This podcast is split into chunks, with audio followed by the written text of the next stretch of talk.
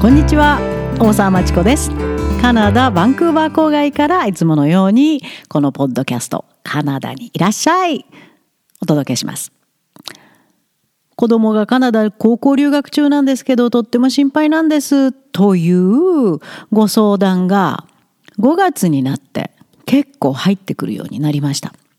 3月4月ぐらいはもうみんな帰ったかな。日本の親元で大丈夫かなとだからちょっとだけ減ったかなと思ってたんですが何なんでしょう。5月になって日本もコロナひどくなりカナダの状況も悪化するに従ってやっぱりやばいと思うお父さんお母さんが増えたのかなと思います。でもその中であ結局ヘルプを求めるにしてもどうしたらいいのかわからない。子供さんとうまくコミュニケーションが取れない。そういうふうな悩みを抱えていらっしゃる方も多いようです。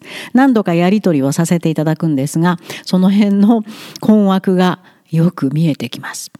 そんな方にちょっと力をと思いまして、今日は喋ってみようと思います。お父さんお母さん頑張ってね。子供がカナダ高校留学中です。とっても心配です。そういうすべてのご相談に丁寧に丁寧に対応してますけど、この親子の状況認識の食い違い大きいですね。今、アルバータ州に特に残っている高校留学生の状況、とっても心に痛いです。ひどいですよ。BC 州の方はほぼ諦めにも近く、まあ、ワクチン接種してもらえるだけでもいいかという learned helplessness の心理状態が見て取れます。Learned helplessness っていうのは心理学上の用語で、もういろいろ試してみたんだけど何にもうまくいかない。もうしょうがないんだ、これは。仕方がない、我慢するしかないと思い込んでしまう心理状況なんです。いやー、我慢しなくていいんですよ。いろんな方法ありますからね、お父さんお母さんたち。オンタリオからほぼ途絶えてます。あそこはもう瀕死の重症ですね、コロナに関しては。で、アルバータはこの5月の最後の連休、この明けに学校を再開するって言ってますけど、そこには実は裏がありましてね、アルバータ保守的なんですよ。特に田舎の方に行くと、もうそのマスクがなんでいるんだとか、制限なんかするなとか、もう今の州知事に反対する意見がものすごくて、しかも今の州知事は保守派。その人たちのとんでもない科学無視の人たちの支持がないと次の選挙勝てませんので、それに迎合するために学校も開けると思います。あまだまだ危険ですよ。生徒随分感染してますから。さあ、親の声です。子供は頑張ってるって言うんですけど、様子はよくわからないし、エージェントは大した助けにならないし、何にも知らないんですよね。で、学校に連絡しても返事が来ないし、返事が来てもおざなりだし、もう本当に敷居が高いです。で、子供には何かあの助けを求めることに抵抗があるようで、どうしたものかなと悩んでいます。まあこれはあの、いただいたご相談を要約したもので、本物のそのメールを読んでるわけではないんですけどね。まあこんな感じで困ってる親が多いなと思いました。でもね、親子の認識がかけ離れているのは当然ですよ。当たり前なんです。だって子供さんはどんな状況であれカナダの学校に来てそれで毎日過ごしてでカナダ社会の中で暮らしてまたパンデミックに対してのカナダ政府の対応これもある程度肌に触れて感じてます。ところが親はあくまでも日本から日本の常識でカナダにいる子供を想像するだけです。学校の対応についても日本で知ってる学校の対応を考えてカナダに向けて発信してると思います。学校や社会の在り方がいかに日本と異なるかもう正反対ですよ。あるいはパンデミック中の様子がどれだけ日本とかけ離れているかなんか本当に理解することは不可能だと思います。違う空気吸ってるんですからね子供さんはね。ですから親が心配していろんな手立てをして何とか子供を助けようとしてもその意図が子供に伝わるのが結構難しいようですね。で、子供は子供で、どんな状況でカナダに来たとしても、本人なりには一生懸命頑張っていると思います。通用していようがしていまいが、本人なりにはとにかく頑張ろうとしていると思います。そこであまりにも心配されると、自分が頑張ってきたことが否定されたような気になるのかもしれませんし、親はカナダの自分が全然分かってない。カナダのこと分かってない。英語もできんくせに。という親子の意思疎通が切り離されてしまう結果にもなる。こんなことを観察してきました。今日はそんな方へアドバイスです。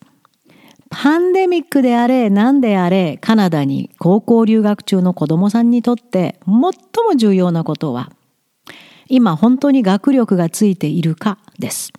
生活についてとか、もう細かいとこほっといて、本当にカナダの留学中高い高い学費を払ってるカナダの高校は、自分の子供にきちんと学力をつけてくれているか、ここに集中してください。いろんなところバラバラにやってしまうと子供さん迷うばっかりですからね。特に高校を卒業し、いい成績で卒業するためには相当高い学力必要なんですよ、カナダは。お情けで留学生にとりあえず卒業させる学区もあるようですが、じゃあその先どうするんですか？高校3年間抜けたままになるんです。また、カナダの大学進学を目指す子どもさんのご相談も結構最近あります。その場合は今オンライン授業であれ、学校に通っていたとしても、カリキュラムの一部しか教えてくれない授業なんですね。これもコラム書きましたからぜひお読みください。カナダ機能してないんです、高校教育。これは教師たちがもう本当に泣くような声を上げてます。カリキュラムの4分の1ぐらいも教えられないと。で、しかも、あの、宿題はもう少ない量でしか出せないと。で、とにかく提出したら合格させるしかない。こんなひどい状況です。で、そういう中でカナダの学校も先生も留学生のケアなんかほぼできません。その中で将来につながる学力がついているかが一番心配であり、親が集中するのはそこです。残念ながら、パンデミック以前から崩壊寸前だったカナダの高校留学。その中では、失われた3年間の高校教育を字で行くようなひどい様子。その中に放り込まれた日本人高校生が非常に多かったです。そこでパンデミック。もともとカナダの高校教育に足る学力を備えないまま、エージェントに騙されて送られた留学生の状況は悲惨です。でも子供自身はなんとなく親が探してくるサポートに頼るのを躊躇してしまいます。それはなぜか一つの理由は自分に自覚がない。まあこうやってる他のあのカナダの高校生もこれでやってるから自分はとりあえずなんとかなるだろう。ならないです。あなたは母国語英語じゃないし、エッセイだってカナダの優秀なレベルで書けてない。リーディングもクリティカルシンキング使えてない。その場合は、どこにもたどり着けないですよ、卒業した後。あるいは、あまりにも学校の勉強わかんないので、あるいはあんまり真面目にやってないので、あまりその親が進めてくるサポートに頼ると全部バレちゃうと。それも嫌だなと。もっと遊びに来たのに遊びたいなと思って逃げてる。この傾向も結構多いですね。まあそれがどちらかは親であるあなたたちが、親であるあなたご自身が観察してみてください。で私たちがそのサポートとしていつも提供するのがカナダクラブ。主にはカナダの大学進学を目指して着実に準備する日本の中高校生が集う特別なオンラインクラブです。カナダから直接のオンラインレッスンをやってます。本物のエッセイ、クリティカル・ティンキングを使った reading、reasoning、そういうことをすべて織り交ぜて、かなり高いレベルに引き上げています。カナダ高校留学中の生徒もおりますよ。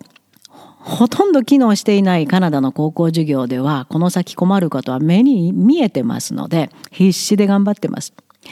なんだエッセイってこう書くのかとカナダに来て2年目3年目にやっと出会う本物のエッセイ指導なんです。えー、カナダの高校に行ってるのにって？いやーカナダの先生たちは英語が母国語でもなく、しかも十分な学力もなく、留学した日本の生徒の面倒の見方なんか知りません。英語言語ではないところから来た日本の生徒が、日本ではエッセイなんか母国語でも書いたことないなんて全く想像もしてませんからもう指導方法が分かりませんし指導しないといけないという事実も理解してないと思います。ですからもうほったらかされてそんな中とにかく分からないままとに何か書いてアサイメント提出してなんとなく先生は外国から来て頑張っているからと C とか B とかであれ合格点をつけて次のレベルに行かせてくれます。でもまたそこでスタートラインです。何にも勉強できてない、何にも学べてないですから、その繰り返し。そのまま卒業しますか？そのまま大学に行けると思いますか？とてもとても非現実的です。でも子供たちにはやはりかなりの躊躇があるようです。怠け者でサボりたい人は別として、真面目なんだけど躊躇してる人。そういう人がとっととカナダクラブに参加したら、やったーやっと勉強の仕方が分かったーとスーッと気が楽になるんですけどね。いろんなサポートも精神的なケアもやってますよ。エージェントではないので学校に乗り込むこともないし、学校を紹介することもないです。その代わり誰にも借りはありませんからカナダで。もし困った時はもう全力で助けます。まあ私も相棒のカナダ人のロバートもエッセイ指導すごいよ。みんな大好きなんです、ロバートの指導が。もう子供たち守るために本気でいろんなところに 出張っていきました。さあ、子供さんをその気にさせるのは親ですよ。私は本人が自分の能力を自覚してヘルプが必要と本気でやる気を見せた生徒の面倒を見たいです。そこまで持ってくるのは親です。その気にさせるのどうしましょう？困りました？じゃあ一つ提案。UX English から提供しているカナダ高校留学アセスメントテストを受けてもらってください。UX English はもうそのままアルファベットで UX English 全部小文字で .org org uxenglish.org に行ってください。カナダ高校留学アセスメントが出てきます。カナダのグレード9の優秀な生徒が80%取れるテストです。カナダの高校留学で何年経過しようが、おそらくこのテストで80%以上取れる日本人高校留学生は非常に少ないと思います。いや、少ないです。かなり今結果が出てきてます。取れたパーセンテージの内容を分析すると、自分に何が欠けているのか、子供さんにも嫌おうなしに見えるはずです。そこからですね、やる気出してもらうのは。それでもう慣れてしまうんなら日本に帰った方がいいです。そこで、いやー、ここをなんとかしないと思う生徒の面倒を見て、大きく伸ばすことができるのがカナダクラブです。うまくいったらご連絡くださいね。丁寧に丁寧にカナダでケアしますからね。それでも超頑固で困っちゃいました残念ながらそれでは、しばらく自分でやって大きな壁にぶち当たってもらいましょう。そこでも気づかない場合？うーん、仕方ないですね。カナダには向いてないことを本人も親もやっと理解できると思います。残念ながら。頑張れ日本のお母さんお父さん。応援しています。困ったらいつでもご連絡ください。カナダで待ってます。